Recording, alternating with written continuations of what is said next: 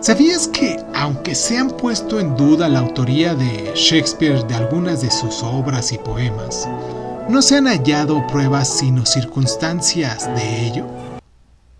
Son pocos los que discutirán que William Shakespeare es el más grande dramaturgo de todos nuestros tiempos. Su impacto en la cultura occidental durante los últimos 400 años es imposible de, exagerar, y a pesar de la exhaustiva investigación que se ha llevado a cabo, es muy poco lo que se sabe de la vida privada de Shakespeare. Se sabe que nació en Stanford upon Avon, en Inglaterra, donde probablemente recibió escasa educación académica. Se sabe que después de casarse con una mujer llamada Annie Hathaway, se embarcó como dramaturgo, se trasladó a Londres y trabajó como actor y director de teatro del Globe al tiempo que era copropietario con otros socios de su compañía teatral. Se sabe que su brillantez fue reconocida en vida y sus obras se hicieron populares rápidamente tanto entre el público aristocrático como entre toda la plebe. Lo que ha dado a Shakespeare su mayor fama han sido sus 38 obras de teatros, de los que los estudiosos clasifican normalmente en diferentes categorías. Las históricas como Ricardo II e Enrique, Enrique V, en las que retrataban a personajes históricos, normalmente reyes de Inglaterra, e indagaban en las ideas de liderazgo e integridad de la, de la persona o la villanía. También están divididas en tragedias como Hamlet, Macbeth y El Rey Lear, donde se sumergían en las monumentales ramificaciones de las decisiones y acciones erróneas de un individuo, también está dividida en comedias como El sueño de una noche de verano y Mucho ruido y pocas nueces, donde alternaba casos en los que el amor ponía a prueba a los personajes y les alegraba la vida, con confusiones de identidad y finales con boda, otras como Medida por medida y La tempestad, son un poquito más difíciles de catalogar ya que combinan elementos de diversos géneros.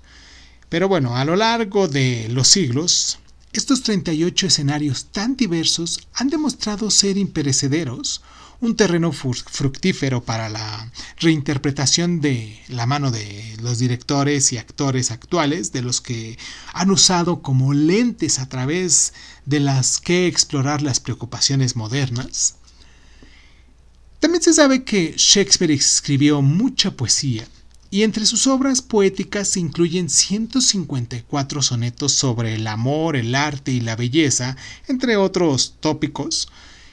Y aparte de la influencia formal y estilística de estos poemas, las palabras y las expresiones inglesas que Shakespeare acuñó son realmente incalculables y van desde el lenguaje común que se utiliza en la actualidad como el término inglés para mediocre, que se dice lacustre, o mojigato, santimonios, hasta ciertos giros y frases más poéticas como One Field Shop, de un solo golpe, o Pomp and Circumstance, pompa y circunstancia.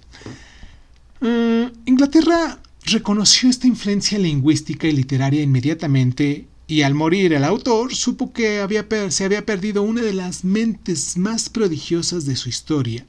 De hecho, Tomando prestada una frase de Hamlet, vamos a terminar, donde dice que es probable que el mundo ya no espere encontrarse con alguien semejante.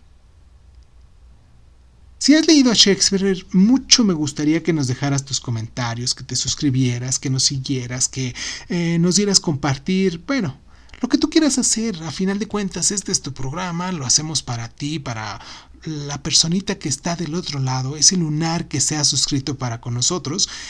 Y pues haz lo que quieras hacer. El chiste es que nos escuches. ¿Sabías que en la época de Shakespeare todos los papeles de las obras, incluso los femeninos, los interpretaban los hombres? Y que esta circunstancia incrementaba aún más la complejidad en algunas de sus comedias, como A vuestro gusto, en el que aparecen mujeres que se disfrazan de hombres para ocultar su identidad.